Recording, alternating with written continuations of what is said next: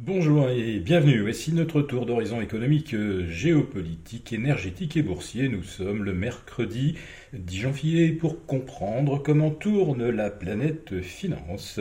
C'est sur l'inforruptible et nulle part ailleurs. Et la chronique du jour s'intitulera Il y a des remaniements cosmétiques. Cette fois-ci, c'est un remaniement esthétique. Ah, il faut euh, les voir, les commentaires euh, sur les réseaux sociaux à l'annonce de la nomination de Gabriel Attal. Oui, euh, il, est, jeune, il est dynamique, il est beau, et un vent de renouveau souffle sur la classe politique. Euh, j'ai pas l'impression qu'il y ait tant de renouveau que cela, puisque M. Gabriel Attal est issu des filières habituelles du pouvoir, c'est-à-dire Sciences Po, cabinet ministériel, et surtout soutien inconditionnel du World Economic Forum. En effet, Gabriel Attal y était invité en mai 2023 et sept mois plus tard, il se retrouve Premier ministre, un des plus jeunes, avec Laurent Fabius, qui à l'époque, en 1983, euh, présentait tout de même un CV un petit peu plus étoffé que celui de Gabriel Attal. Alors il n'y a évidemment pas que les commentaires des internautes qui sont croustillants, il y a aussi celui du Gorafi auquel je décerne un award. En effet, Brigitte euh, Macron assurera la régence en attendant que Gabriel Attal soit en âge de gouverner.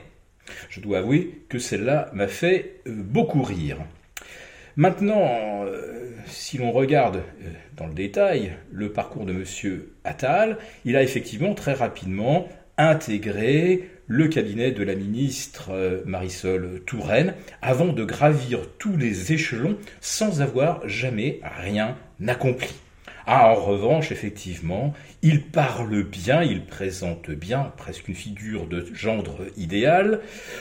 Bon, disons que pour fonder une famille, ce n'est peut-être pas celui dont tout le monde pourrait rêver, mais euh, c'est vrai qu'il plaît beaucoup aux médias c'est-à-dire qu'il plaît beaucoup au système.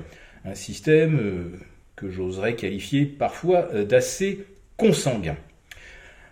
Le système médiatique euh, qui préfère le savoir-plaire au savoir-faire, la connivence plutôt que la compétence, la duplicité plutôt que la probité.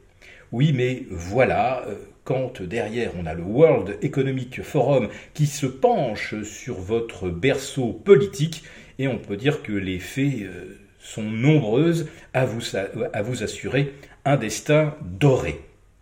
Le destin doré, ce n'est pas celui que connaît la France actuellement, avec euh, des déficits records, on a explosé la barre des 3000 milliards, la croissance a disparu, elle est même légèrement négative en ce début d'année, et puis il y a une inflation qui va avoir du mal à se résorber du fait d'une nouvelle hausse des tarifs de l'électricité, ce qui va peser sur le pouvoir d'achat des ménages et sur les capacités bénéficiaires des entreprises.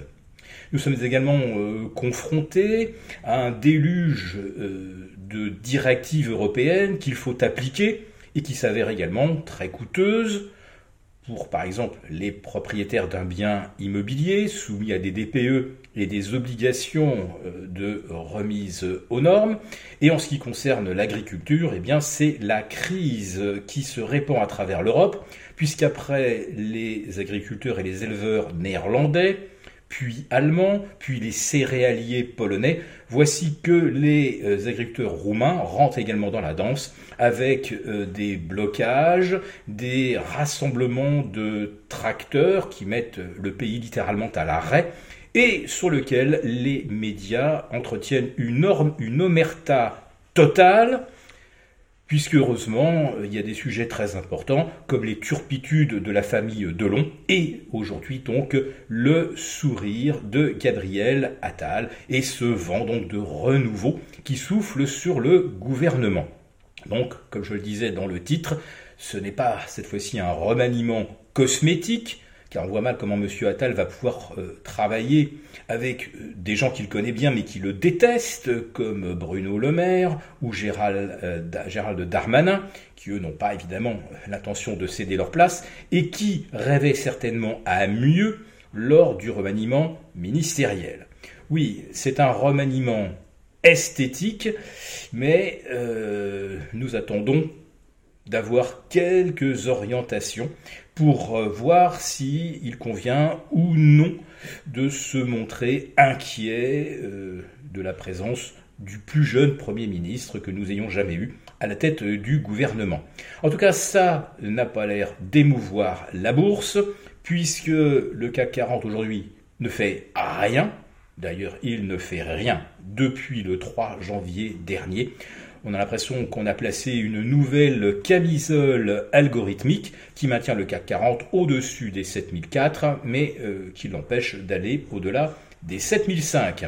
Aux États-Unis, c'est également l'attentisme qui domine, à la veille de chiffres très importants, ceux de l'inflation qui seront connus demain et qui valideront ou non les anticipations absolument euh, euphoriques que l'on a pu euh, découvrir et qui ont présidé à la hausse des marchés, une hausse funiculaire durant plus de deux mois. Alors peut-être que demain, ce sera effectivement l'heure de vérité.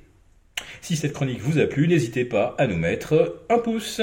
Pour vous remercier de votre fidélité, vous pouvez télécharger gratuitement, en cliquant le lien ci-dessous, mon rapport spécial vous expliquant comment réduire légalement les impôts sur vos plus-values boursières.